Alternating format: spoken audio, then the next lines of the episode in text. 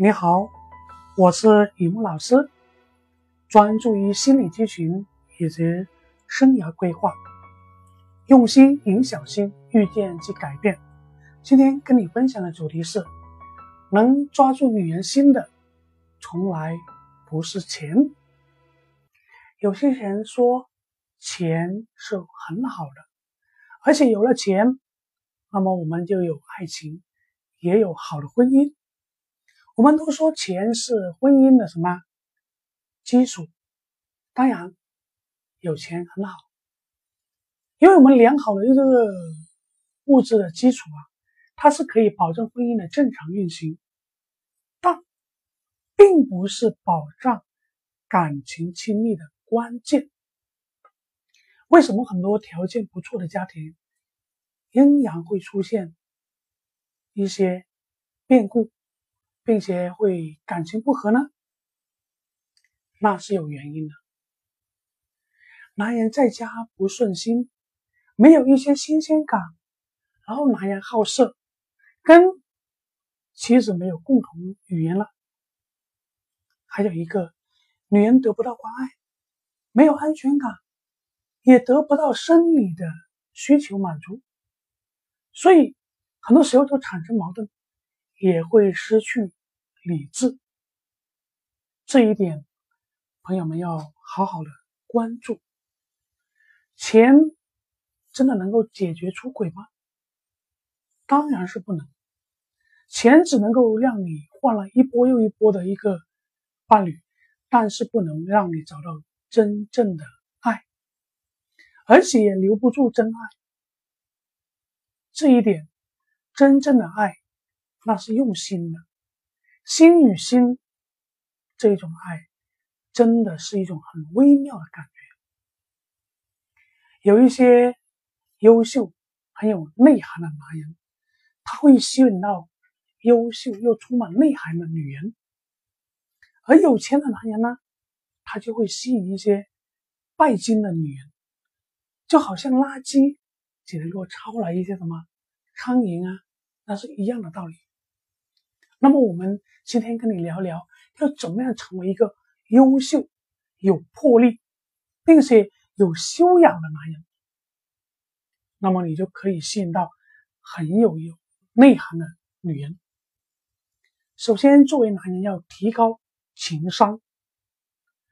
举个例子，我们在追求一些女生的时候，可能遇到这个问题：女生说：“你怎么这么小气？”情商低的男人就会说：“我哪有啊？”或者说：“我凭什么对你大方啊？”你看，这样的回答还不是低情商吗？而高情商的男人就很调皮的说：“我只对我女朋友大方，你还要努力努力哦。”你看，前面的回答是不是让人感觉很不舒服？后面的回答呢，就。很巧妙的化解这种这种很尴尬的局面。那么要怎么样提高情商呢？有一个很简单的方法，那就是当你要说一句话出来的时候，一定要三思，想清楚了再说。